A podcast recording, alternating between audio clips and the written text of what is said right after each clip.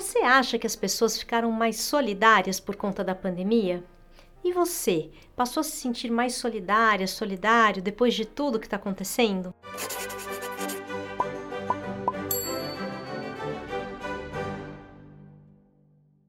Nos primeiros meses da pandemia, muita gente fez uma grande aposta. Vamos sair dessa melhores como seres humanos.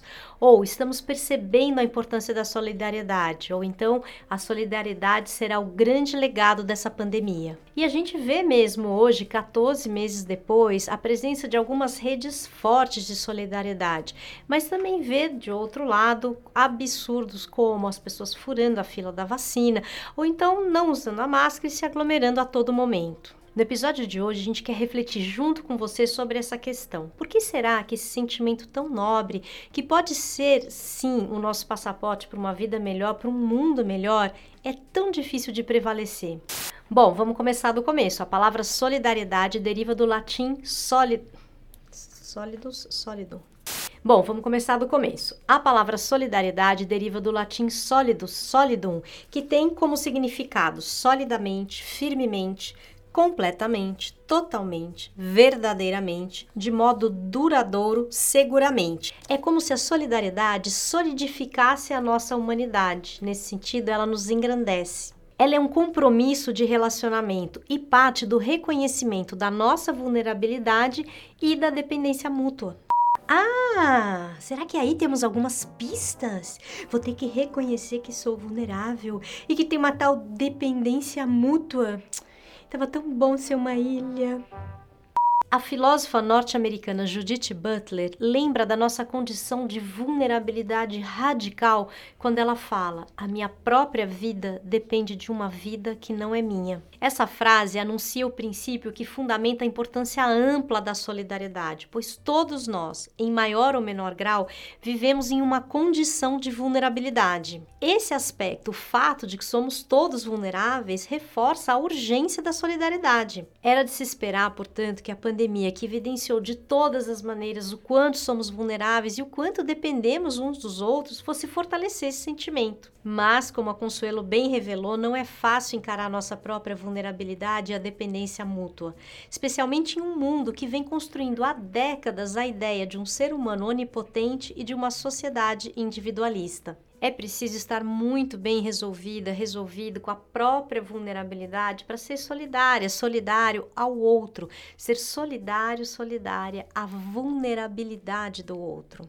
Por isso, a solidariedade possui um valor individual importante que diz respeito ao nível de autoconhecimento que uma pessoa foi capaz de alcançar. Vista sob esse aspecto, embora a solidariedade possa parecer um sentimento simples ou fácil de aflorar, nem sempre ela aparece naturalmente. Ela precisa ser trabalhada dentro de nós, pode ser desenvolvida. A prática da solidariedade amplia nossa subjetividade, porque ajuda a gente a se dar conta de que a nossa vida depende de outras vidas. A subjetividade é um conceito que só faz sentido dentro das relações. Veja que interessante, a solidariedade tem um efeito circular. Eu percebo a minha vulnerabilidade, a minha dependência. Eu me solidarizo com o outro. E ao praticar a solidariedade, eu amplio a minha subjetividade e me fortaleço. A solidariedade é um aspecto fundamental da vida, então ela não serve apenas para aquelas pessoas a quem a gente ajuda, ela fortalece aquilo que há de humano em todos nós. Portanto, ela vai muito mais além de um aspecto externo, aquilo que a gente costuma dizer do dar, do doar.